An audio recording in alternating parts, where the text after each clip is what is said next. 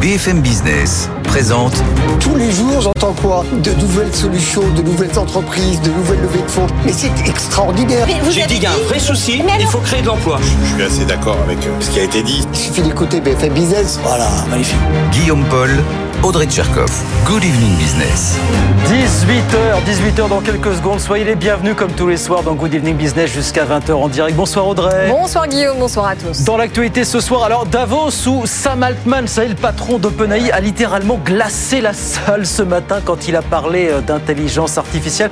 On va retrouver Christophe Jacubizine qui était sur place, qui nous dit j'étais content d'y aller. On est ressorti un petit peu comme ça quand même, vu ce qu'il nous a dit le patron de, de ChatGPT. On va voir ça dans, dans un instant, bien sûr. Alors un peu la même impression avec les derniers chiffres qui viennent de sortir concernant les défaillances d'entreprises. On est aussi un peu comme ça, puisqu'il y a une très forte augmentation, notamment au quatrième trimestre 2023. Euh, Alors faut-il s'en inquiéter? On posera la question tout à l'heure à nos experts. On parlera aussi du dernier tacle de Pierre Moscovici, premier président de la Cour des comptes euh, au gouvernement, évidemment, sur les comptes publics. Thomas Asportas l'a rencontré ce matin. Interview à suivre tout à l'heure à 18h40. Plein d'autres choses d'ici 20h. On sera avec le patron d'April Group, hein, le courtier en assurance qui annonce un gros rapprochement dans le domaine de l'épargne. Et puis bien d'autres choses, parce que mine de rien, et c'est tant mieux, on est ensemble jusqu'à 20h sur BFM Business. À tout de suite. Good evening business, le journal.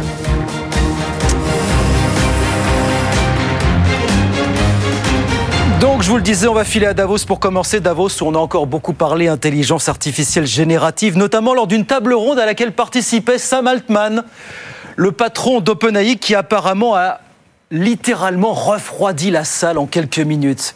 Christophe Jacubizine nous raconte ça sur place pour BFM Business. On attendait avec impatience cette conférence de fin de matinée sur euh, l'intelligence artificielle, notamment avec Sam Altman, bien évidemment, le directeur général de OpenAI, mais aussi Mark Bienoff, hein, le PDG de Salesforce, qui lui aussi a développé son euh, IA génératif qui s'appelle Einstein. On attendait cette conférence. On regrette presque d'y être allé parce que on a pris une grande claque. Euh, franchement, d'abord, effectivement, on, on, ils nous ont expliqué toutes les perspectives de l'IA générative, euh, où on en est qu'au balbutiement. En fait, ils ont dit qu'ils ont mis leur modèle euh, aux mains du grand public pour qu'on s'habitue, mais vous n'avez encore rien vu. L'IA demain euh, vous dira pourquoi elle vous dit ça, quel était son raisonnement, elle vous demandera si vous êtes d'accord, elle pourra interagir avec vous quasiment comme un être humain. Non, ce qui était plus inquiétant dans cette conférence, c'était la tonalité générale. En fait, les deux euh, participants de cette conférence nous expliquaient que l'humanité avait peur et qu'elle avait, elle avait raison d'avoir peur parce que eux aussi avaient peur. Alors, ils se voulaient rassurants, on va essayer de gérer, on va maîtriser, sauf que, nous disent-ils, on ne sait pas où va aller l'IA. Et d'ailleurs, beaucoup d'intervenants qu'on a rencontrés euh, dans les coulisses de, de, Davos, beaucoup de patrons de start-up de l'IA, notamment des françaises, nous disent qu'ils ont l'impression qu'en ce moment, l'IA leur fait des blagues, l'IA leur joue des tours, l'IA leur cache des choses, comme si, petit à petit, l'IA prenait une existence propre. Alors, certains euh, à Davos nous disent que ce sont des hallucinations humaines et qu'il faut arrêter de se faire peur avec l'IA. Les grands patrons, hein, euh, comme celui de Total Energy nous dit arrêtez avec l'IA, on en fait trop. N'empêche que dans la communauté euh, scientifique et de l'IA, on commence à se demander si euh, on n'est pas en train de créer une créature qui pourrait échapper à son créateur, à surveiller de très près donc. Voilà, toujours aussi rassurant. Christophe Jacubizine donc à Davos pour BFM Business. Autre personnalité à Davos dont l'intervention était très attendue, bah justement Christophe en parlait à l'instant, c'est Patrick Pouyanné, avec lequel il a pu s'entretenir. Euh, interview vous pourrez voir et écouter demain matin en exclusivité sur BFM Business à 8h15. On voulait juste vous faire écouter quelques secondes de cette intervention. Quand il nous explique, c'est très intéressant comment il fait aujourd'hui encore en 2024 pour s'adapter à la forte volatilité des cours du pétrole? Écoutez, Patrick Pouyanné. On investit dans le pétrole, nous. Comme on voit bien qu'il peut y avoir une demande, j'investis plus dans du pétrole cher. Par exemple, je viens de vendre en 2023, nous avons vendu le Canada. Donc on se protège et on va investir dans des projets qui, en gros, coûtent moins de 20 dollars du baril. Donc cela, je dirais, même si la demande se met à baisser, ils seront protégés. Donc voilà pourquoi on est obligé de faire du en même temps, si je puis me permettre. Il faut qu'on continue à entretenir l'énergie qui nous fait vivre aujourd'hui. Et en même temps, nous, on a décidé d'investir lourdement, puisqu'en 2023, on aura mis 5 milliards de dollars dans les électricités et les renouvelables. Donc c'est pas une petite diversification, c'est un tiers de nos investissements va vers la transition euh, cette année. Voilà, Patrick Pouyanel, patron de Total Energy, interview à écouter en exclusivité donc demain matin à 8h15 hein, sur, euh, sur BFM Business. Lui, vous l'entendrez tout à l'heure en intégralité à 18h40, c'est Pierre Moscovici le premier président de la Cour des comptes que Thomas Asportas a rencontré ce matin et qui forcément, comme souvent, a distribué un petit taquet au gouvernement. Il faut être encore plus rigoureux sur les dépenses publiques. Petite mise en bouche, comme on dit. Pierre Mendès France disait que les comptes à l'abandon euh, sont le signe des nations qui s'abaissent. Nous devons avoir ce souci de ne pas nous abaisser et de garder nos comptes publics en ordre. Les comptes publics en désordre. Il faut que les comptes publics soient en ordre. Ça, c'est tout à fait fondamental. Ce que je souhaite, c'est que, pour le coup, dans la déclaration de politique générale que le Premier ministre présentera d'ici à deux semaines à peu près, il y ait sur les finances publiques un éclairage aussi précis que possible. Voilà, Pierre Moscovici au micro de Thomas Asportas, interview que vous pourrez entendre donc en intégralité tout à l'heure à 18h40. Dans l'actualité des entreprises, l'onde de choc au Royaume-Uni. Le groupe sidérurgiste indien Tata Steel indique qu'il va fermer ses hauts fourneaux et supprimer du coup quelques 3000 postes au pays de Galles. Sur un site qui est considéré comme le plus émetteur de carbone du Royaume-Uni, le groupe va fermer malgré un investissement de Londres hein, pour moderniser les, installations euh, qui étaient en place à l'heure actuelle. Euh, en France, ça va mal chez Valeo. L'équipementier auto l'a dit tout à l'heure, il envisage de supprimer alors 1150 postes dans le monde, dont 235 en France. Des emplois qui seront supprimés en grande partie dans les fonctions d'encadrement. Ce sont des sites situés en région parisienne qui seront a priori concernés. Et puis rappelez-vous, à la mi-octobre, c'était la grande sensation Birkenstock qui entrait en bourse à Wall Street. Eh bien, le groupe vient de publier ses premiers chiffres de vente depuis cette opération et apparemment, tous les clignotants sont au vert. Pauline Tadevin. 2023 a été la meilleure année en 250 ans d'existence, d'après le patron de Birkenstock. La marque de sandales allemandes, détenue majoritairement par le fonds de la famille Arnaud Alcaterton, affiche un chiffre d'affaires de près d'1,5 milliard d'euros, en hausse de 20% sur un an, au-dessus du consensus poussé notamment par les ventes aux États-Unis. Elle fait mieux aussi que ce qu'attendaient les analystes pour le quatrième trimestre, avec un chiffre d'affaires de 374 millions d'euros. Les Birkenstock se portent en effet aussi en hiver avec leur modèle phare de sabots en cuir velours vu récemment au pied de la top modèle Kaya Gerber. La recette du succès pour le patron de Birkenstock, c'est un modèle de distribution bien huilé pour un produit de qualité qui transcende, dit-il, les effets de mode et les tendances court-termistes du marché. Il y a sa capacité aussi bien sûr à augmenter les prix. Il prédit une bonne dynamique pour 2024 avec comme objectif notamment de progresser en Asie, d'ouvrir plus de 20 nouveaux points de vente dans le monde et d'investir dans les usines de production. Voilà, Birkenstock bien dans ses sondages, si vous me passez l'expression. Pauline Tadevin avec nous sur BFM Business. Et puis dans la série, il y en a qui ont peur de rien. On apprend qu'une compagnie aérienne indienne qui s'appelle Akasa va commander, tenez-vous bien, 150 Boeing 737 MAX. Oui, mais ce sont d'autres modèles de 737 MAX que celui dont la portière s'est détachée, vous savez, au plein vol le 5 janvier dernier aux États-Unis. Précision importante donc de cette compagnie indienne. 18h07. On va sur les marchés retrouver euh, Étienne Braque depuis Euronext à la Défense. Bonsoir mon cher Étienne, on a rebondi ce soir à la Bourse de Paris. Bonsoir. Et oui, puisqu'après avoir perdu 1% hier, le CAC 40 reprend 1%, donc euh, retour à la case départ sur les niveaux de mardi soir, au-delà des 7400 points, 7401 points, grâce notamment au secteur du luxe, puisque vous avez Richemont, la maison mère de quartier, qui a publié un chiffre d'affaires meilleur que prévu, notamment en Asie. La valeur prend plus de 10% à Zurich et emmène l'ensemble du secteur du luxe. Et puis un autre secteur qui est à la fête ce soir, c'est le secteur des semi-conducteurs. TSMC gagne plus de 8% à Wall Street avec une forte demande euh, qui est anticipée pour cette année grâce notamment à l'intelligence artificielle. Ça permet notamment à ST Microelectronics d'être la plus forte hausse ce soir dans le CAC 40, plus 3,7%. À noter, et vous en avez parlé, Valeo qui gagne un peu plus de 3% à 12,36 euros après avoir annoncé un peu plus de 1000 suppressions euh, de postes. Et puis euh, enfin, un dernier mot euh, également sur le pétrole qui continue de grimper, plus 1,3% avec des tensions en mer rouge qui continuent de perdurer. 79 dollars pour le baril de Brent et donc la bourse de Paris qui gagne 1% ce soir à la clôture, au-delà des 7400 points à 7401 points. Merci beaucoup Étienne. Ce qui se passe à Wall Street à la mi-séance, bien sûr. Le Dow Jones qui perd 0,2% en ce moment, 37 176 points. Et puis euh, l'indice Nasdaq de son côté qui grappille lui 1,2%. Ça va très bien. 15 030 points, tout ça à la mi-séance. On refait un point, bien sûr, avec Étienne dans une heure sur BFM Business. 18h08, on revient dans un instant. Ces défaillances d'entreprise. Est-ce que la machine n'est pas en train de s'accélérer? Quand on regarde les chiffres du quatrième trimestre, on en parlera. Puis on sera avec le patron d'April Group, le courtier qui annonce un gros partenariat dans l'épargne. Et qui est toujours très bien positionné sur l'assurance emprunteur. Ça fait deux ans que le marché euh, s'est libéré de ses chaînes. On posera aussi la question de savoir si les comportements commencent à changer, bien sûr. À tout de suite. Good Evening Business. Actu, expert, débat et interview des grands acteurs de l'économie. 18h11, allez, on est de retour dans Good Evening Business. Je salue nos deux invités, Eric Mobile, PDG d'April Group, le courtier. Bonsoir, Eric Mobile, merci d'être avec nous. On parlera dans un instant de ce, gros partenariat que vous annoncez dans le domaine de l'épargne, hein, bien sûr. Puis on parlera de l'assurance emprunteur aussi, marché qui s'est un petit peu libéré il y a deux ans maintenant, hein, la loi Le Moine nous direz si les comportements sont en train de, de changer. Puis notre premier invité, c'est Christophe Bass, qu'on connaît bien sur BFM Business. Bonsoir Christophe, bienvenue. Guillaume.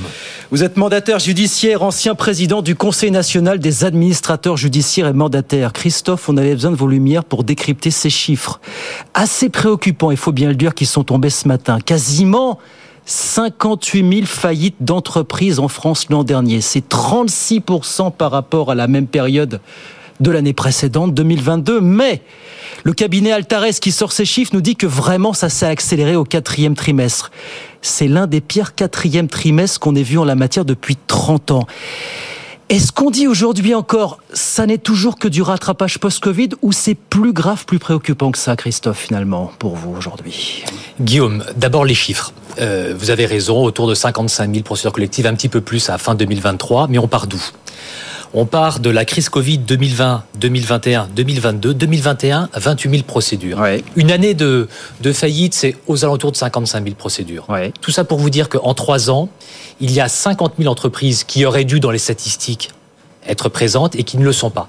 Donc c'est toujours ce rattrapage. On sort du Covid, 2022, 45 000 procédures collectives. On arrive là, 2023, 55, 56 000 procédures collectives. Donc on revient au niveau de 2017-2018 parce que nous avons tout ce stock d'entreprises un peu zombies, d'entreprises sous perfusion, d'entreprises aidées pendant la crise Covid, qui arrivent tout simplement, qui étaient en grande difficulté, qui ne peuvent plus payer et qui rattrapent Alors, euh, ces, ces années historiquement Donc faibles. vous nous dites que ça n'est encore que du rattrapage finalement à ce stade malgré le cabinet Altares nous dit attention il y a pour lui et du rattrapage mais aussi tout l'environnement ambiant l'inflation la consommation en berne les taux d'intérêt eux semblent dire qu'il y a quelque chose de plus quand même Christophe Alors, Il est vrai que sorti de crise Covid, on se, on a plusieurs événements extrêmement importants économiquement, géopolitiques euh, graves, l'Ukraine et l'augmentation considérable des coûts de l'énergie. Ouais. Et ces deux crises euh, vont totalement impacter l'évolution, d'où le quatrième trimestre qui est euh, effectivement inquiétant. Bon, on a le remboursement des, PE, des PGE qui se font jour. Bruno Ouais. Le Maire a Ouais. annoncé un décalage jusqu'en 2026. c'est suffisant ce qui a été annoncé pour vous ou pas? Oui, en tout cas, aujourd'hui, il y a 5 à 6% de défaillance des. PGE, de taux de défaut. Donc, on reste encore dans des euh, éléments à, peu près mesurés. En revanche, il y a l'URSSAF. L'URSSAF représentait à peu près 30% de l'ouverture des procédures collectives. L'URSSAF, qui avait suspendu ses assignations, reprend ses demandes de paiement. Donc effectivement, on voit cette accélération. Ça, c'est le premier point. Mais le deuxième point, vous avez raison, Guillaume, et a raison. On a la, le coût de l'énergie. Aujourd'hui, nous, on rencontre, par exemple, des boulangers qui euh, allument leur four que le matin et pas l'après-midi parce que ça coûte trop cher. On a la crise immobilière. On voit bien l'évolution du taux euh, immobilier qui, qui- on a, on a plus 120%, euh, 122% exactement Oui, d'accélération oui, oui, oui. d'agences immobilières qui sont en difficulté. Donc on a ces éléments-là nouveaux qui viennent effectivement impacter le retour à la normale du nombre de procédures collectives. Donc on n'est pas à 55, on est à 58. En 2024, peut-être qu'on sera à 60. En 2008, crise des subprimes, on était à 65 000, 66 000 ouvertures de procédures. C'est- vrai. Qu'est-ce que vous dites aujourd'hui aux, aux- aux patrons de PME que, que vous voyez? Vous êtes venu nous raconter comment, pendant des années, notamment au cours du Covid, à quel point il fallait arrêter de faire l'autruche aujourd'hui quand on est patron. Ne pas prendre les administrateurs judiciaires, ne pas prendre les mandataires judiciaires que vous représentez pour forcément les faiseurs de mal, finalement. Voilà, qu'il fallait euh, anticiper plutôt que de se cacher. On le sait, Guillaume, on en a beaucoup parlé. Oui. Euh, On anticipe, on trouve une solution. Et c'est pour ça qu'on a une évolution considérable. Est-ce qu'on vient vous voir davantage aujourd'hui qu'il y a Bien 6 mois, sûr. 9 mois? Notamment les procédures de prévention. Les procédures de prévention ont explosé. 8000 procédures de prévention euh, en 2023. C'est considérable. Ces procédures de prévention, elles ont un avantage, elles sont confidentielles. Ouais. Et dans 80% des cas, on trouve une solution. Dans 80% des cas, on trouve une solution. On ne dira jamais euh, assez qu'il faut anticiper. Oui. Et je donne un dernier chiffre. Allez-y, allez-y, Pardon pour tous ces chiffres. non, mais non, on parle de 55 000 procédures collectives, faillites, défaillances, 58 000. C'est un million de créations d'entreprises par an en France. On n'a jamais eu autant de Il y a créations beaucoup de micro-entreprises avec Oui, euh, Christophe. Exactement. Attention, ouais, faut- Beaucoup de micro-entreprises, Oui. on est parfaitement d'accord. On a de plus en plus de personnes qui créent une entreprise, donc ils prennent des risques. Quand on prend des risques, on a un risque de défaillance, mais on a un stock d'entreprises et de micro-entreprises qui augmente, donc on a un taux de défaillance qui reste stable malgré l'augmentation euh, donc des chiffres qui sont donnés. Il y a un terme qu'emploie le, cabinet Altares, donc qui publie régulièrement ces chiffres, qui a publié ces chiffres ce matin qu'on commente ce soir, c'est le terme de, de permacrise la crise permanente. Est-ce que vous avez le sentiment que les chefs d'entreprise ont, ont, pris conscience qu'on était rentré effectivement dans cette nouvelle ère de crise permanente, de superposition des risques permanents, risques énergétiques, risques géopolitiques, risques climatiques, risques cyber et j'en passe des meilleurs. Est-ce qu'il y a cette prise de conscience chez les chefs d'entreprise, chez les petits patrons? Oui, je crois vraiment. Je crois qu'ils assistent. Oui, je crois qu'ils assistent. Prenons les petits commerces, qui est le secteur le plus touché aujourd'hui.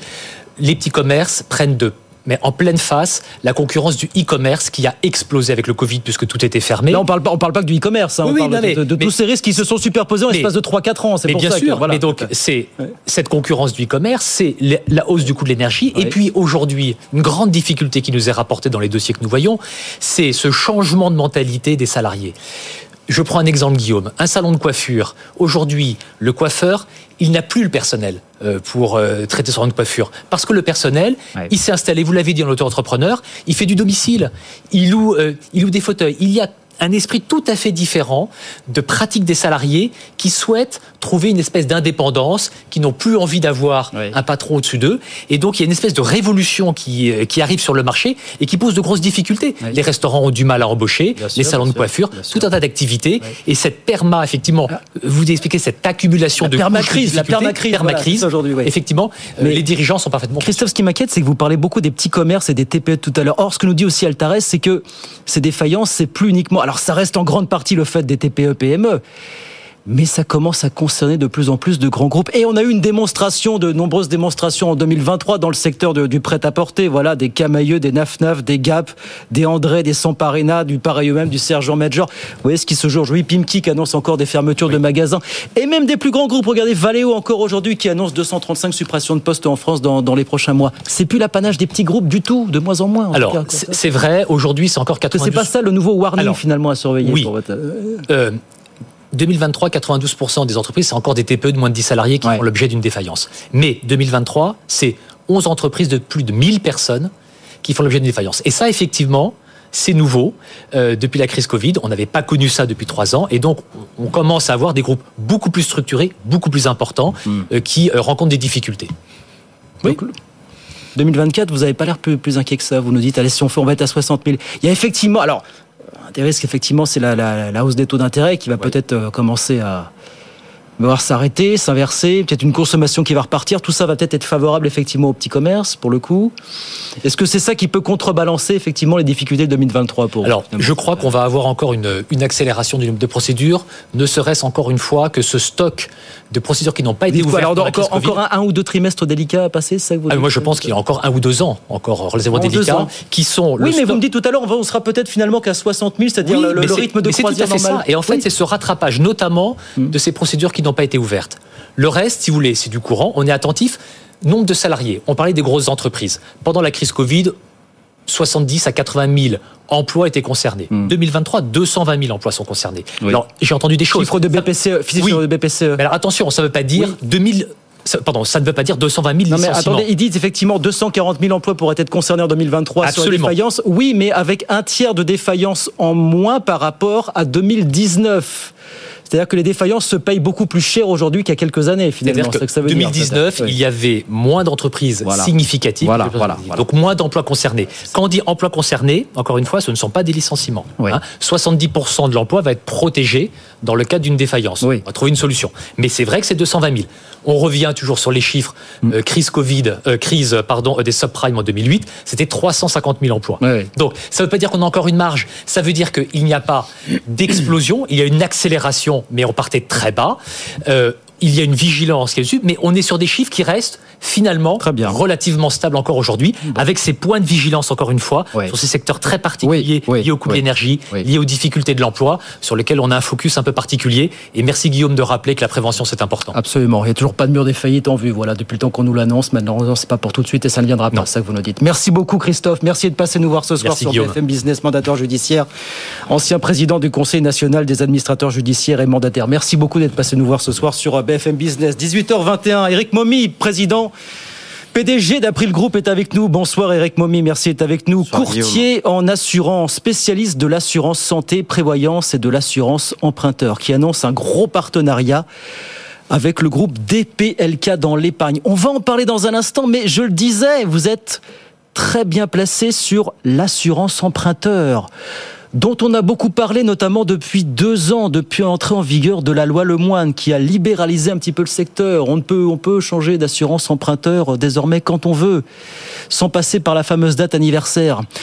Est-ce que ça a été un grand soir et deux ans après, qu'est-ce que vous dites? Est-ce que les choses ont véritablement changé de ce point de vue-là Alors, est-ce que été un, un, un, grand soir? Vous allez voir, c'est contrasté. Il y a le, le, CCSF qui vient de publier un rapport dans lequel, il, en gros, il souligne le succès de la loi Lemoine. Alors, on va dire, est-ce qu'il fallait cette loi? La réponse, c'est oui. Ouais. Euh, il suffit de voir effectivement le nombre de substitutions qui ont eu lieu, les économies qui ont été générées par les emprunteurs qui ont, ont quitté leur banquier pour aller chez un assureur alternatif. En gros, 40% d'économies en moyenne. On est sur des économies de 10 000 à 20 000 euros. Donc, on a une partie de la réponse. Là où il faut être beaucoup plus mitigé, c'est qu'en fait, cette loi, elle a raté un objectif essentiel. C'était une loi de pouvoir d'achat qui visait très clairement sur le sujet de l'immobilier. On est en train de parler du financement très souvent d'un projet d'une vie à travers ouais. un achat immobilier ouais. euh, dans un environnement extrêmement contraint. Le fait de pouvoir changer d'assurance emprunteur et en particulier pour les classes moyennes, puisque je vais parler d'elles, c'était un moyen extraordinaire euh, d'arriver à avoir des économies. La réalité, c'est que les classes moyennes, eh bien, elles ne bénéficient pas pleinement de la loi Lemoine. Alors il y a des raisons pour ça. La première raison, elle est extrêmement simple, c'est que déjà à l'octroi du crédit, les banquiers, comme on est dans une situation, vous, vous partie imaginez, des alternatifs hors, hors, secteur, les banquiers qui captent encore 85% du marché de l'assurance un peu plus, vous allez voir, parce ouais. que ce qui est très ouais. intéressant, c'est le mouvement qui s'est passé. Donc les banquiers, deux choses. Première chose, ils font obstacle. Vous avez parlé, est-ce que les comportements ont changé Ils font de la rétention, apparemment, ce que je lis dans les chiffres qui sont tombés il y a Exactement. jours. Le comportement des consommateurs, vous l'avez vu, il a mmh. évolué. Ils mmh. essaient de se saisir de la loi. Ouais. Et les banquiers, malheureusement, pas tous. On va voir. Il y en a qui sont extrêmement vertueux. Je pense notamment à la Banque Postale. Puis il y en a qui le sont beaucoup moins.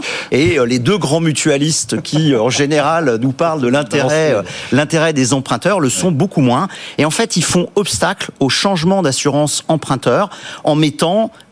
euh, on va dire, tous les moyens en œuvre pour empêcher les emprunteurs, et en particulier euh, ceux qui viennent de la classe moyenne, vrai, de changer d'assureur. Est-ce qu'il est vrai que ce sont les plus gros emprunteurs qui ont le plus souvent recours euh, justement à, Absolument. à l'assurance Absolument. Et en fait, ce que je vous Mais disais... ça, c'est aussi votre job de le faire savoir. Ça Alors, aussi, on y vient. oui, oui. Le, grand, le gros enjeu, maintenant, c'est très clairement, et avec l'APCAD, qui, ouais. a, avec April, on a été, on va dire, avec d'autres assureurs alternatifs, on a été, en, en fait, un, à l'origine de cette loi Lemoine. Donc, évidemment, on, la, on la porte. Et le grand combat maintenant, ça va être d'intervenir d'abord auprès des, des, pouvoirs publics pour que, normalement, vous avez 10 jours pour émettre oui. un, un, avenant. C'est respecté dans 18% des cas dans les banquiers. Il y en a qui vont jusqu'à 40 jours. Hein, le but, c'est vraiment de, de, décourager les emprunteurs.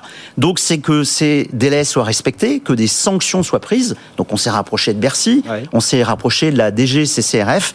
Et puis, avec l'ensemble des assureurs alternatifs, on va faire exactement ce que vous avez, vous avez dit. On va partir au combat, et on aime bien ça, pour que les classes moyennes bénéficient clairement de cette loi de pouvoir d'achat. Marché de 8 milliards d'euros de cotisations par an, l'assurance emprunteur. Capté donc à 85-90% par les banques aujourd'hui. Donc vous faites Exactement. partie des alternatives sur on lesquelles fait partie vous êtes des leader, alternatives, ouais. tout à fait. Bon, et il faut se battre sur quoi quand on veut se différencier, quand on a un alternatif par rapport à des massifs, à des alliances, pour citer euh, gentiment vos candidats. Alors, en fait, dans les alternatives, il se trouve qu'April est leader de ce marché-là. Vous êtes leader des alternatives. Des, des, les massifs, les alliances, ouais. pour, pour nous, oui. sont à la fois, euh, sont des concurrents, mais c'est aussi des, des, amis au sein de, de ouais. l'APCAD. Donc, euh, voilà, et on a un marché qui est extrêmement dynamique ouais. et dans lequel chacun se bat avec, euh, on va dire, ses savoir-faire. Chez April, on est très bon, notamment dans la reprise. On a des taux de transformation de 95% quand on a un mandat d'un client pour le sortir d'un banquier Très et bien. lui permettre d'aller chez un assureur alternatif. Trois minutes pour parler un petit peu de cette acquisition. Alors vous êtes spécialiste aussi de l'assurance santé prévoyance et vous annoncez un gros partenariat avec le groupe DPLK pour vous renforcer dans l'épargne. En quelques mots, de manière très didactique, qu'est-ce que vous voulez faire, Eric Alors qu'est-ce qu'on veut faire? L'épargne, on y a été il y a dix ans chez April. On est ouais. sorti pour des mauvaises raisons. On avait une compagnie assurance, ça nous coûtait extrêmement cher. Quand on regarde ce marché de l'épargne, il ressemble de, de près à ce que l'on vit dans le marché du courtage d'assurance. C'est-à-dire que fondamentalement, on voit quoi? Des, euh, des CGP qui sont des indépendants sur le terrain, extrêmement dynamiques, qui ont un devoir de conseil important vis-à-vis de, de leurs clients, des enjeux extrêmement complexes au niveau réglementaire et qui ont besoin d'être accompagnés avec euh, le rapprochement stratégique avec euh, DLPK, on va avoir à peu près 15 milliards d'euros euh, d'encours sous gestion. On va être un des leaders de ce marché. Et notre objectif, il est double. C'est tout d'abord de faire que les CGP continuent à progresser et des produits qui soient extrêmement qualitatifs, on les conçoit, on les on les distribue, on les gère et puis et qui continuent à prendre des parts de marché aux banques assureurs. Et j'adore les banquiers, hein, surtout, euh, vous méprenez pas. voilà. ça se poser la question. Oui, voilà. Et puis, par ailleurs, on va aussi travailler, on va œuvrer à ce que les 15 000 courtiers de proximité avec qui nous travaillons chez April, qui sont vraiment nos, nos clients, se mettent à distribuer de l'épargne, de la mmh. retraite. Mmh. Aujourd'hui, ils y vont avec euh, beaucoup de prudence parce mmh. que c'est complexe, parce que les enjeux euh, réglementaires et, le, et les enjeux professionnels sont, sont importants. Et le but, c'est d'arriver à, à développer ce marché qui se porte très bien. Il y a de l'assurance emprunteur, il y a de l'assurance santé prévoyance, aujourd'hui il y a de l'épargne, c'est une nouvelle corde à votre arc finalement. Voilà, maintenant faut être tout terrain. Vous êtes un courtier en courtier grossiste en assurance. Je vous cache pas que j'ai appris l'existence du terme de courtier grossiste en assurance en prépa. Qu'est-ce que c'est un courtier grossiste Courtier grossiste, c'est un courtier de courtier. Je vous fais simple. Les assureurs, il y a il y a il y a 30 ans, ils ont considéré que c'était euh, compliqué de gérer des milliers de petits courtiers sur le terrain et ils ont préféré se concentrer sur les grands. Ça a été la naissance du courtage grossiste qui a été euh, inventé par le fondateur euh, d'April. Et nous, qu'est-ce qu'on a fait? On s'est substitué aux banquiers, on a euh, défini des produits, on a été, euh, on a été les, les concevoir, on a cherché des assureurs, on les a gérés, on les a distribués. Et aujourd'hui, les courtiers grossistes, April et aussi nos confrères, ont une place absolument incontournable dans le marché de la distribution. Qu'est-ce qui pèse chez vous sur tous ces services? Le, premier, c'est l'assurance emprunteur qui pèse le plus ou pas? Alors, en fait, si on regarde, on fait, on a trois, on a quatre grands pôles business. On a les assurances de personnes, dont l'assurance emprunteur. Ça, c'est un peu plus de 50% de nos revenus. On a à côté de ça une activité très importante. On est spécialiste dans les niches dommages. On est numéro 2 dans le deux roues. On est numéro 1 dans la plaisance. Oui, j'ai vu dans la plaisance. Vous êtes très Exactement. Et puis, on a une activité qui est une activité mondiale. On est euh, dans les leaders au niveau mondial en assurance santé internationale. On accompagne nos compatriotes notamment, mais pas que, mm. des euh, communautés d'expatriés dans le monde entier. Et puis maintenant, on a ce, ce pôle qui a une vocation à devenir un grand contributeur pour euh, le futur d'April avec de euh, la gestion de patrimoine et de l'épargne. C'est KKR qui est vos propriétaires hein, désormais du groupe depuis euh, KKR, exactement. C'est notre actionnaire majoritaire depuis 9 mois. 600 millions d'euros de chiffre d'affaires en 2022, je crois, et l'objectif d'aller chercher le milliard d'ici 4-5 ans, c'est ça C'est bien parti. C'est bien... parti. Ah, on devrait, bon, alors, oui. On devrait, il faut toujours rester prudent, mais on devrait, à la faveur de notre croissance organique et des acquisitions, dépasser les 800 millions d'euros en 2024. En allant chatouiller un peu plus les banquiers, on a bien compris que c'était un des enjeux, évidemment. Mais vous les aimez. Merci beaucoup, Eric Momi. Merci, de nous voir ce soir, le PDG d'après le groupe. Et donc encore merci à Christophe, hein, Christophe Bass, mandataire judiciaire. Merci, messieurs, d'être venus ce soir sur, euh, sur BFM Business. Il est 18h30 dans Good Evening Business. Je vous redonne les grands titres de l'actualité rapidement. Message très anxiogène de Sam Altman, le patron d'OpenAI ce matin à Davos concernant l'avenir de l'intelligence artificielle générative. C'est une technologie très puissante. Ne pas être prudent, ne pas saisir la gravité des enjeux serait une erreur, veut-il rassurer. Intervention qui a rafraudi la, salle. On en reparlera tout à l'heure à, 19h. Euh, l'onde de choc aux États-Unis, le groupe sidérurgiste indien Tata va se fermer ses hauts fourneaux et supprimer du coup quelques 3000 postes au Pays de Galles sur un site qui est considéré comme le plus émetteur de carbone de l'ensemble du Royaume-Uni. Ça va mal chez Valeo, l'équipementier auto l'a dit aujourd'hui, il envisage de supprimer 1150 postes dans le monde, dont 235 en France, des emplois qui seront supprimés en grande partie dans les fonctions d'encadrement. Ce sont des sites situés en région parisienne qui seront a priori concernés. 18h31, on revient dans un instant avec Audrey Tcherkov. Emmanuel Le Thomas Asportas qui a donc rencontré Pierre Moscovici qui présentait ses vœux à la presse et qui forcément encore envoyé un petit taquet au gouvernement sur la maîtrise des dépenses publiques. On vous raconte tout ça jusqu'à 19h. À tout de suite. Good Evening Business. Actu, expert, débat et interview des grands acteurs de l'économie. 18h34 sur BFM Business. Eh bien, les meilleurs experts de la rédaction sont là. Emmanuel Le et Thomas Asportas. Bonsoir à tous les deux. Guillaume, on va parler euh, d'un truc pas très rigolo, les défaillances euh, d'entreprises avec ces chiffres qui viennent de tomber, qui sont assez préoccupants, hein, puisque l'an dernier, il y a eu en France quasiment 58 000 ouvertures de procédures pour défaillance d'entreprises précisément. Donc c'est plus 36% par rapport à la même période de l'année précédente. Mais surtout, on a un quatrième trimestre 2023 qui a été particulièrement euh, saignant, un des pires d'ailleurs depuis 30 ans, nous dit le cabinet Altares.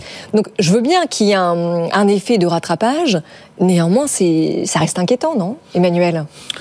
Oui, alors c'est vrai qu'on a. Euh, oui, alors alors faut se méfier. Altares a toujours tendance à à noircir les choses. Non, à, surestimer un peu la façon dont il recense un peu les les défaillances. C'est pas tout à fait les mêmes chiffres que ceux que donne la Banque de France. Par exemple, si vous mm. regardez Altares, Altares vous dit on est euh, sur des niveaux euh, de faillite, par exemple, qui sont quasiment les mêmes qu'en 1993, voire qui sont même au-dessus du niveau de 2019, alors que la Banque de France vous dit non, on n'y est pas. Bon, bref, le, la question, oui, et, et, on voit bien que ça va continuer. Si après c'est euh, euh, je sais plus c'est BPCE qui a sorti une estimation aujourd'hui sur euh, qui, qui, nous dit il y en aura plus de 60 plus de 60 000 euh, finalement. Oui. Alors oui, c'est vrai que ça augmente, mais il y a quand même cet effet rattrapage qui joue. On peut pas le, on peut pas le nier. Toutes ces entreprises qui auraient dû péricliter euh, et qui sont restées sous perfusion euh, pendant le Covid et ensuite et qui et, et, là en débranchant ces perfusions, c'est normal qu'il y en ait une partie qui, qui périclite. après on, on, a quand même des signaux qui sont plutôt des signaux encourageants. Si vous regardez tous les indicateurs sur, euh, euh, par exemple, le, le pic de, de, de, problèmes de remboursement des, des prêts garantis par l'État est dépassé. Euh, Vous avez toujours un taux de non-remboursement qui est à 5-6%, ce qui est pas. Alors surtout qu'en plus on vient de rallonger. Euh, ouais, il y a ça, il y a euh, aussi euh, le contexte financier qui est quand même plus favorable, les situations de trésorerie qui sont peut-être un petit peu moins tendues. Il y a, il y a un élément extrêmement important pour beaucoup d'entreprises qui les fragilisait, c'était la facture énergétique. Or, il y a beaucoup d'entreprises qui essayent et qui ont commencé déjà à renégocier leur facture énergétique. Donc oui, effectivement, on va sans doute avoir un peu plus de, de enfin, juste, pardon, mais sur la facture énergétique, euh, Guillaume vient d'avoir précisément un échange sur ce sujet-là, et on vous disait, Guillaume, qu'il y avait beaucoup d'entreprises encore en France qui allumaient leur appareil de production euh, qu'une demi-journée parce que le, coût de l'énergie restait encore trop cher. Ce nous, disait, Christophe Bass, c'est qu'on a encore deux ans difficiles, avec euh, probablement une pointe à 60 000, autour de 60 000 finalement. Voilà, on n'a pas encore tout épuisé, il reste encore deux ans difficiles. Thomas Asportas. Je trouve qu'on joue à se faire peur avec ces histoires de défaillance pour deux raisons. C'est-à-dire que quand bien même on arrivera à 60 000, c'était la moyenne des années 2010. Vrai. Là, pour 2008, c'est ça, hein la, crise la, décennie 2010, c'est 59 000 défaillances par an. Bah oui. Bon, si on revient à ces chiffres-là, en fait, on fait juste revenir à la moyenne. Donc, quand bien même on prendrait les chiffres d'Altares, qui effectivement, je ne sais pas pourquoi, ils sont au-dessus des chiffres de la Banque de France, qui normalement sont censés faire foi. La Banque de France nous a dit euh, début janvier, c'était 54 000. Bon, là, Altares nous dit 57 000. Évidemment que c'est pas négligeable, mais normalement, c'est les chiffres de la Banque de France qui font foi. Bon, quand bien même on prendrait ce chiffre-là, il reste inférieur à la moyenne des années 2010. Et puis, par ailleurs, euh, Pardon, non, j'ai perdu le fil de. et bah, par ailleurs, moi j'enchaîne parce qu'il y a quand même Thomas le, renchérissement euh, du coût du crédit parce que le, resserrement de la politique monétaire, euh, il n'a pas fini de euh, faire ses, effets dans, dans l'économie réelle. Ça, prend 12 à 18 mois. Donc ça va, je veux dire, se, ah continuer à se traduire. Oui, oui, le resserrement monétaire, ça y est, il a commencé à 18 mois. Et puis, et puis les conditions d'octroi de crédit sont, sont plutôt favorables. non, ce qu'il faut rappeler, en fait, moi, moi, ce qui me gêne aussi quand on prend le nombre, euh, le nombre de défaillances d'entreprises, c'est que la taille de l'économie française il y a 10 ans, c'est pas la même taille euh, qu'aujourd'hui non plus. Il y a aussi beaucoup plus d'entreprises. Donc faire, faire, 60 000 faillites aujourd'hui. En fait, c'est vrai. Le bah ratio. Le ratio est meilleur. Et, le ratio est meilleur. Et puis surtout, et puis surtout, n'oubliez pas que euh, il y a à mettre en regard de ces euh, défaillances qui sont assez proches de la moyenne historique, des créations absolument records. C'est vrai. On est quand même, et là, même si on ne parle pas des auto-entrepreneurs et des micro ah, c'est, quand même, deux tiers, hein, les auto-entrepreneurs. Oui, non, mais sauf que si vous regardez uniquement les, les, les, les, entreprises à statut traditionnel, vous êtes à 400 000 créations sur 12 mois. Ce sont des records absolus. Jamais la France n'a créé autant d'entreprises. Donc c'est normal quand, quand on connaît le taux de mortalité, notamment en début aussi de vie des entreprises, sachant qu'il y a un pic à 7 ans euh, me semble-t-il. Euh, c'est pas anormal aussi qu'on ait euh, ce, niveau de défaillance. Donc je suis assez d'accord avec Thomas. C'est oui, bien sûr, c'est inquiétant, mais c'est presque bah, logique. Oui, Thomas non mais inquiétant, je sais même pas s'il y a lieu de, de s'inquiéter parce que l'autre point qui m'est revenu, c'est-à-dire que quand vous refaites le fil de l'an dernier, on a beaucoup dit il va y avoir euh, une hécatombe sur les euh, PME, enfin sur les TPE PME. Et en fait, ce qu'on constate, c'est qu'à mesure qu'on a progressé dans l'année, non, le, le rattrapage a concerné de plus en plus les grandes entreprises. C'est-à-dire qu'effectivement, début de l'année, il y a eu l'effet rattrapage sur les petites boîtes, milieu de l'année sur les grosses PME, fin d'année ETI. Donc ça veut bien dire qu'en fait, la vague de rattrapage sur les petites entreprises, elle a déjà eu lieu. Voilà pour les défaillances d'entreprise. Oui, oui. On en reparlera tout à l'heure, bien sûr, avec nos experts, hein, jusqu'à 20 Oui, oui, voudrait dire, exactement. pardon, le- le- le- On va le- cycle à en complet de rattrapage a eu lieu. Oui, absolument. Mais enfin, je rappelle quand même qu'aujourd'hui, quand on est une entreprise avec des bases financières solides et solvables, euh, d'après les agences de notation, on emprunte quand même à un taux entre 4 et 6 alors que c'était euh, 2 sur les dernières années. Donc ça continue de coûter très cher, Ouais. forcément. Donc c'est inquiétant, mais pas tant que ça. Ce qui est inquiétant, en revanche, c'est évidemment euh, bah, le déficit public, et c'est Pierre Moscovici qui en parle le mieux, forcément. Le premier président de la Cour des comptes. Vous avez échangé avec lui ce matin, Thomas Ouais. Un petit mot rapide. On est allé, oui, oui, on est allé le voir euh, à l'occasion de ses vœux à la presse. C'est l'occasion pour lui de donner euh, sa feuille de route et ses priorités pour l'année. Et il dit effectivement, 2024, c'est quelque part un peu l'année où ça passe ou ça casse pour les finances publiques. Alors vous allez me dire, il dit ça tous les ans. Mais la grosse différence, c'est que là, cette année, on peut plus débrancher les perfusions. Il y en a plus à débrancher. Donc là, on n'a plus le choix. On est obligé d'aller trouver des économies pérennes pour euh, désendetter le pays. Allez, c'est Pierre Moscovici, on l'écoute tout de suite. Bonjour Pierre Moscovici. Bonjour. Merci d'être avec nous sur BFM Business et merci de nous accueillir ici à la Cour des comptes, dont vous êtes le, le premier président. Euh, on va parler de vos priorités pour euh, 2024, puisque vous venez de les présenter à l'occasion de vos vœux à la presse. D'abord, on est curieux évidemment de connaître euh, un mot, une réaction sur euh, la feuille de route présentée mardi soir par le président de la République. Est-ce que ces priorités correspondent aux priorités que vous avez présentées ce matin Ah, Je n'ai aucun commentaire à faire sur euh, la conférence de presse du président de la République. Euh, la Cour des comptes n'est pas un pouvoir, la Cour des comptes n'est pas un contre-pouvoir, le président de la Cour des comptes n'est pas un commentateur. Euh, et donc, naturellement, nous respectons les prérogatives de l'exécutif. Simplement, nous, nous avons des thèmes de contrôle. Et le fil rouge de cette année, ce sera avant tout la transition écologique et énergétique. Euh, parce que c'est un sujet incontournable pour euh, la planète, c'est un sujet incontournable pour notre pays. Il y a telle enseigne que le rapport public annuel que je présenterai au président de la République début mars 2024 sera consacré aux politiques d'adaptation au changement climatique. Pour 2024, nous lancerons aussi tout un programme de travail pour notre rapport public annuel 2025 qui euh, portera lui sur le thème des politiques en faveur de la jeunesse.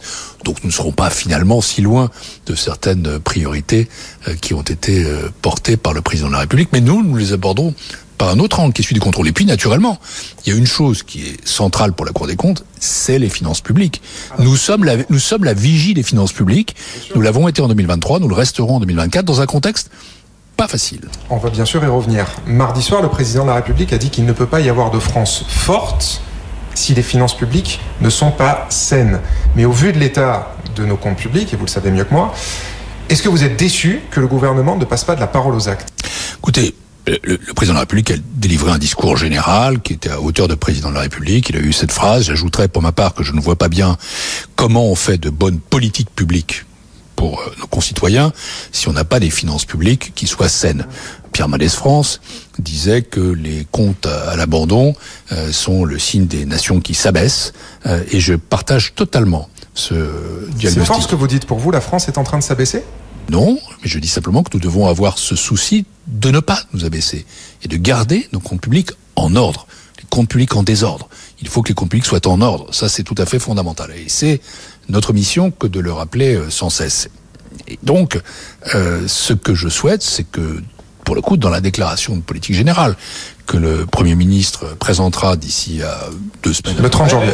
il y ait sur les finances publiques un éclairage aussi précis que possible, parce que euh, il faut bien prendre conscience du contexte dans lequel nous sommes. Nous sommes dans un contexte où euh, l'économie mondiale est incertaine, l'économie française, euh, la croissance annoncée par le gouvernement 1,4% en 2024 euh, me paraît un peu optimiste au regard de ce que disent euh, les prévisions aujourd'hui, qui sont plutôt autour de 0,8, 0,9, 1. Il faudra donc le moment venu que ces prévisions de croissance s'ajustent à l'état de la réalité. ah, donc vous demandez, pardon, vous demandez au gouvernement de revoir sa prévision de croissance Je ne dis pas ça. Je ne sais pas prescrire quelque chose au gouvernement. Je dis simplement qu'il faudra que le moment venu, euh, pour la préparation des décisions et dans le cadre de l'exécution, du suivi l'exécution du budget, on soit capable d'avoir la vérité des prix sur ce que sera la croissance. Et, honnêtement, je regarde l'état des je vois les prévisions de l'ensemble des organismes nationaux ou internationaux. Je n'en vois pas qui est une prévision pour la France de 1,4%. Nous sommes dans un environnement où nous voyons que la Chine ralentit, que l'Allemagne connaît des difficultés, où la baisse des taux n'arrivera que cet été, annonce Christine Lagarde, avec quand même quelques ombres sur la croissance mondiale. 1,4 me paraît pas être la probabilité. Vous voyez, je parle de manière diplomatique. Mais à côté de ça, euh, donc ça c'est pour la croissance, il y a tout de même un niveau de dette, un endettement du pays qui est considérable, les fameux 3 000 milliards, largement dépassés maintenant, de dette publique, une charge de la dette qui sera de 57 milliards d'euros dès 2024, de 84 milliards d'euros en 2027. Et je ne vois pas comment, avec une telle charge de la dette, on peut euh, être capable de financer les investissements nécessaires pour nos concitoyens sur la transition énergétique, la transition climatique, euh, le, nucléaire, euh, voilà pour la partie énergétique et écologique, mais aussi l'éducation, l'hôpital, l'innovation, la recherche, thème sur lequel nous devons absolument rester dans la course. On ne pourra pas investir construire le mur d'investissement dont notre pays a besoin si on ne fait pas réduire la montagne de dettes dans laquelle nous sommes. Or, ce que je constate, c'est que en termes de finances publiques, nous ne sommes pas parmi les bons élèves de la classe européenne. Nous sommes plutôt dans le groupe des pays les plus endettés. Nous sommes ceux dont la dette publique diminuerait le moins. Nous sommes ceux dont le déficit reviendrait le plus tard en dessous de 3%. Objectif peu ambitieux donc, objectif en plus euh, entaché d'un certain nombre d'hypothèses favorables. Et, je veux attirer le Conseil des finances publiques l'a dit tout à fait dans ses derniers rapports. Donc je suis aussi le président Escalité. Et pourtant, et pourtant Bercy s'est mis enfin à faire ce que vous appelez de vos voeux depuis un moment, c'est-à-dire une revue des dépenses. Oui, mais je m'en félicite. Oui, et pourtant, vous connaissez le résultat, il n'y a eu aucune économie structurelle. Mais euh, le ministre Bruno Le Maire, avec lequel je me suis entretenu il y a peu de jours, est tout à fait conscient, euh, comme nous, du fait que le budget 2025, le PLF 2025, est un budget totalement nouveau. C'est-à-dire qu'il euh, y a eu très peu d'économies faites en 2024. Il y a eu des économies bien sûr, qui était lié au fait qu'on avait débranché des dispositifs anti-crise, Covid, énergie, euh, qui existaient. Mais là, le quoi qu'il en coûte, c'est vraiment fini. Et donc, en 2000... Mais donc, est-ce que vous faites confiance au gouvernement, justement, dans le prochain budget pour faire ces économies? Et on parle de 12 milliards minimum. Je ne suis pas, moi, dans une relation... Euh, j'ai fait naturellement confiance aux autorités de mon pays, mais euh, moi, je suis là pour contrôler les choses. Nous sommes là pour contrôler les choses. La Cour des comptes, le Conseil des finances publiques sont là pour dire la vérité sur la réalité des finances publiques aux Français. Et donc le moment venu, nous prononçons pour le Conseil des avis ou pour la Cour des comptes, nous formulons des rapports. Et en toute indépendance, en toute objectivité. Alors si euh, je reste dans cette logique-là, ce qui est la mienne, ce que je dis, c'est, et Bruno Le Maire le sait parfaitement, c'est qu'il y a au moins 12 milliards d'euros d'économies pérennes à trouver pour faire en sorte que le budget 2025, le PLF 2025 et le PLFSS 2025 permettent de respecter une trajectoire qui elle-même n'est pas extraordinairement ambitieuse. Et quand je dis au moins, c'est parce que s'il advenait qu'il y ait de nouvelles euh, euh diminutions d'impôts, ah ben ça a été annoncé et confirmé même, confirmé, 2 milliards pour les ménages. que la croissance soit substantiellement plus faible qu'annoncé. S'il advenait que les recettes soient moins élevées qu'annoncées, à ce moment-là, il faudrait trouver un petit peu plus. Je suis hors d'état de dire combien aujourd'hui, mais il faut prendre conscience que trouver 12 milliards d'euros d'économie pérenne, ça veut dire que le PLF 2025, il faut en être conscient d'emblée, est le PLF sans doute le plus difficile à bâtir depuis au moins la crise financière il y a 15 ans. Oui, et donc, euh, mais pardon de, de, reposer ma question, au vu de la déception de la revue des euh, dépenses publiques de cette année, pourquoi est-ce que ça marcherait l'an prochain? Très honnêtement, je pense que l'exercice de revue de dépenses publiques était l'année dernière un peu balbutiant, que c'était un début, que c'était bien de l'avoir fait, mais le dispositif est beaucoup plus robuste cette année, et nous sommes d'ailleurs tout à fait prêts à y contribuer à notre place. après, c'est pas les inspections, c'est pas les revues de dépenses qui font le PLF, c'est le politique, et donc il faudra que que euh, tant l'exécutif que le Parlement euh, prennent leurs responsabilités et la Cour des comptes et le Haut Conseil des finances publiques sont là pour éclairer le débat de leurs rapports ou de leurs avis. Le président dit aussi que la meilleure manière de rétablir les comptes publics, c'est la croissance, plus que les économies. Et vous, vous répondez à ça que c'est une pensée magique. Quelque part, c'est une excuse pour ne pas faire d'économies, de se réfugier derrière la croissance? Je dis que la croissance, euh, telle que nous la connaissons aujourd'hui, ne sera pas suffisante pour euh, réduire nos finances publiques. La croissance est indispensable, le président a raison de le dire. Euh, c'est la croissance qui permet d'aller vers plus d'emplois, c'est la croissance qui permet de rester dans la course de la compétitivité mondiale.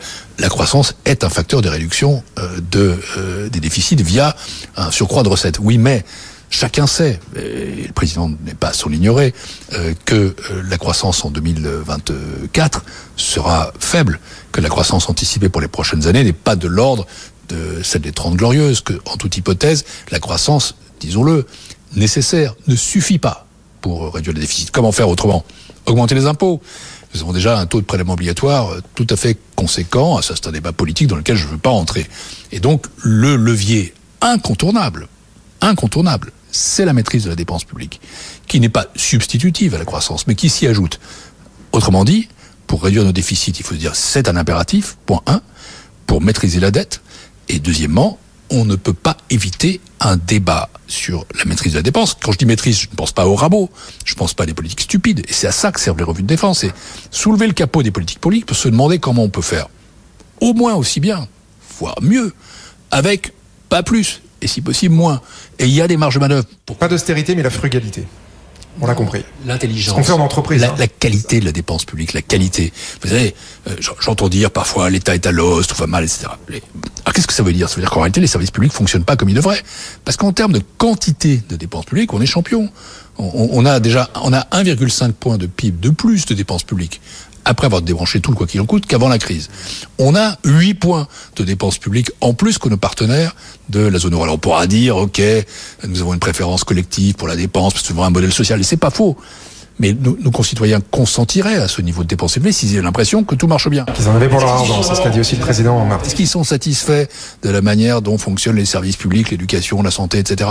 Et en matière d'éducation, c'est un des défis quand même. C'est que dans les classements PISA, nous sommes plutôt en train de reculer. Je vois qu'on parle d'autres sujets, mais il ne faut pas oublier celui-là. Donc euh, voilà. On arrive au terme de cet entretien. Pierre Moscovici, une toute dernière question. Vous dites que cet exercice est incontournable, et pourtant on voit bien que tout autour de nous, tout le monde s'endette. Les États-Unis, huit fois plus que nous. La Chine, toutes les grandes puissances s'endettent pour investir. Quelque part, le fait que la France soit endettée, ce n'est plus discriminant.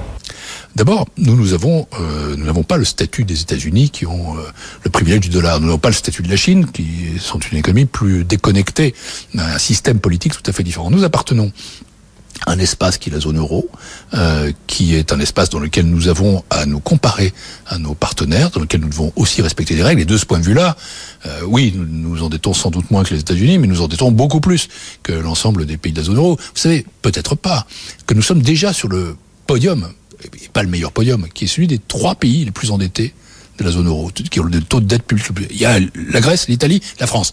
Le Portugal, la Belgique, l'Espagne, qui étaient devant nous, si j'ose dire, euh, depuis deux ans, sont tombés en dessous. Et avoir un, un taux de dette publique, euh, un, un, poids de la dette publique dans le PIB de 110%, ça paralyse l'action publique. Non, nous n'avons pas les moyens de nous endetter plus. Oui, nous avons besoin de nous désendetter. Et troisièmement, nous pouvons le faire et nous devons le faire. Bon. Ce sera le mot de la fin, il est très clair. Merci, merci, merci Pierre Moscovici, premier président de la Cour des comptes, de nous avoir reçus ici, bah, dans votre maison, justement, rue Cambon, à la Cour des comptes. Merci. Merci. Voilà, c'était Pierre Moscovici, premier président de la Cour des comptes, au micro de Thomas Sasportasseur. Je rappelle que Pierre Moscovici a été nommé donc euh, premier président de la Cour des comptes en 2020, que ça fait quatre ans qu'il n'a de cesse de rappeler que euh, l'explosion de la dette va bien finir par paralyser le pays avec des rapports qui sortent quoi euh, tous les trimestres. Est-ce que quelqu'un l'écoute au gouvernement, Pierre Moscovici? Thomas? Pas jusqu'à présent, effectivement. Après, évidemment, la position de Moscovici est plus simple que celle de ceux qui gouvernent, mmh, mmh. qui a été celle de Pierre Moscovici. Il a lui-même gouverné, oui, 2012-2014, hein, Maintenant, ministre de l'économie. Effectivement, c'est un petit peu euh, l'année euh, du crash test pour Bercy. C'est-à-dire qu'on peut plus se réfugier derrière la fin du quoi qu'il en coûte pour euh, désendetter le pays. Enfin, quand je dis désendetter, c'est même pas désendetter, mais pour stabiliser les niveaux euh, très médiocres de nos finances publiques. Là, il y a une loi de programmation des finances publiques qui a été adoptée par 49.3 pour sanctuariser une trajectoire de retour à meilleure fortune de nos finances publiques, à la fois de déficit et de dette. Et si on veut tenir cette trajectoire qui nous est demandée par Bruxelles et qui a été adoptée par 49.3, il va falloir faire, quoi qu'il arrive, qu'on le veuille ou non, 12 milliards d'euros d'économies. Et comme on a débranché tous les dispositifs, ce sont des économies structurelles. Donc là, on peut plus se réfugier derrière ces boucliers. C'est l'année du crash test. Va falloir les faire. Ce qu'on croit comprendre, c'est que si, en gros, s'il n'y avait pas eu la, la, la, la guerre en Ukraine, la, la, la, bamboche aurait dû être terminée dès 2023. Euh, voilà, finalement, on a un peu repoussé l'échéance à cause de cette euh, guerre en Ukraine. Mais aujourd'hui, effectivement, il va être l'heure de tailler dans le, dans le vif, Emmanuel, finalement. Oui, mais, sauf que ça, Guillaume, ce sont des, des promesses d'alcooliques. C'est-à-dire que euh, on, on, ça fait 30 ans qu'on entend les, les, mêmes discours, euh, ça fait 30 ans qu'on envoie des lois de programmation budgétaire à Bruxelles, ça fait 30 ans qu'elles ne sont euh, jamais tenues, et ça fait 30 ans qu'on trouve toujours des bonnes excuses pour ne pas les tenir. Alors c'est vrai qu'il y a eu toutes les crises... Covid, guerre en Ukraine, voilà. Voilà, voilà maintenant c'est la guerre, etc. Et puis à chaque fois, on nous dit, mais attention, l'année prochaine, vous allez voir ce que vous allez voir. Car le l'année prochaine, vous allez voir ce que vous allez voir. Bon, là, c'est un peu ce qu'on nous redit. Euh, en 2025, vous allez voir ce que vous allez voir. Là, 2024, on n'était pas tout à fait prêt, mais alors 2025, bon, le problème, non, monsieur, début 2022, voulez, début 2022, on nous disait avant que la guerre en Ukraine éclate, on nous disait, je vous préviens, 2023, ça va oui, recommencer. Mais, euh, mais, voilà. Oui, mais comme vous dites, avant qu'une nouvelle crise arrive. Avant qu'une nouvelle crise. Si vous voulez, le discours de Pierre Moscovici, il peut pas faire un autre discours puisqu'il est dans son rôle un petit peu de la de la Cour des comptes. Ce qui manque pour moi, euh, à mon avis, euh, c'est deux choses euh, pour faire que ce ne soit pas la même rengaine que personne n'écoute, parce que finalement tout ce qu'il a dit, là Pierre Moscovici, ce sont des diagnostics très largement établis depuis longtemps, le mauvais rapport qualité-prix de la dépense publique, etc. Moi, j'attendrais euh, deux choses. Euh, la première, c'est être convaincu, avoir des arguments pour nous dire cette fois-ci, il y a vraiment urgence. C'est-à-dire qu'on nous a tellement dit, euh, ah, on peut plus s'endetter davantage, on peut pas aller plus loin. Les marchés ceci, les marchés cela. Bon, les marchés, ils ont quelques mouvements de mauvaise humeur parfois. Les taux se oui, un mais peu. on puis continue à avoir une dette et puis après, soutenable. ça passe, et puis après, ça passe très vite. Ouais, ouais, c'est pas méchant. Qu'est-ce qu'est-ce qui Qu'est-ce qu'on risque à être voilà, Qu'est-ce voilà. qui fait qu'on a vraiment le couteau sous la gorge ou l'épée dans le dos? Euh, Ça, c'est un premier point. Et puis, on pourrait espérer quand même, euh, vu la qualité du, du, du, travail de, de la Cour des comptes, euh, non pas seulement un rôle de, de, de vigile, de, de- mais, mais quand même une contribution Oui, un rôle de, gendarme. à la, à- aux propositions pour justement faire que l'État euh, dépense euh, mieux, etc. C'est au, Parlement de faire ce boulot. C'est au Parlement de faire ce boulot. C'est au Parlement de faire ce boulot. Oui, mais euh, si vous prenez dans, dans, dans, dans, dans beaucoup de pays, il y a des institutions comparables à la Cour des comptes qui ont beaucoup plus de pouvoir et qui sont beaucoup plus écoutées. Euh, donc c'est un peu ça. Le, alors que au fil, au fil des rapports, il y a énormément de, de, de solutions, de propositions qui pourraient euh, Oui. finalement euh, contribuer à une meilleure gestion des, des finances publiques. Mais en l'état actuel, il n'y a rien qui euh, me convainc que c'est toujours extrêmement urgent. Thomas a eu raison de poser la question. Mais attendez, il y a plein de pays dans le monde où l'endettement ne paraît plus être être être un problème. Donc croire qu'on va enfin trouver le courage. Parce qu'au fond, c'est de ça qu'il s'agit. C'est pas, c'est pas, c'est pas. Oui, de, de s'y attaquer, Voilà, on a un peu hein, du mal à croire. disait- comme disait Margaret Thatcher, ne me dites pas ce que je dois faire, euh, je le sais déjà. euh, di- di- Dites-moi plutôt comment. Comment, ouais. Voilà. Oui, alors sachant que euh, je, j'en reviens à la conférence de presse d'Emmanuel Macron avant-hier, il a réussi cet exploit pendant deux heures et demie de ne pas prononcer une seule fois le mot dette. Et les journalistes en face ont réussi l'exploit de lui, de ne lui poser aucune question sur le sujet. Parce qu'on n'a pas réussi à poser une question. Sinon, vous doutez Ah bah il y bien a, ah bah, il y a eu, ah bah, il y a eu quelques. Quelques Et vous êtes- questions. Et vous mais, êtes euh, battu, Thomas. Voilà. mais les journalistes qui, qui ont réussi à s'exprimer, en tout cas, euh, Ah non, n'en ont pas parlé. Ah, puis c'est pas très porteur en prime time, hein, forcément, l'endettement à 3200 milliards d'euros. Et en même temps, euh, Guillaume, le pouvoir d'achat euh, est la priorité des Français. hein. qui a été vite expédié Et tout d'ailleurs est aussi lié. comme thème euh, avant-hier. Voilà, bah, c'est terminé en tout cas. Voilà pour Pierre Moscovici et ses injonctions pour 2024. Merci beaucoup Thomas, Thomas Asportas. Merci Emmanuel, 18h57. On revient dans un instant, nous évidemment. Sur... Et oui, les experts du soir sont avec vous dans une minute, les meilleurs experts pour décrypter l'actualité économique. À tout de suite.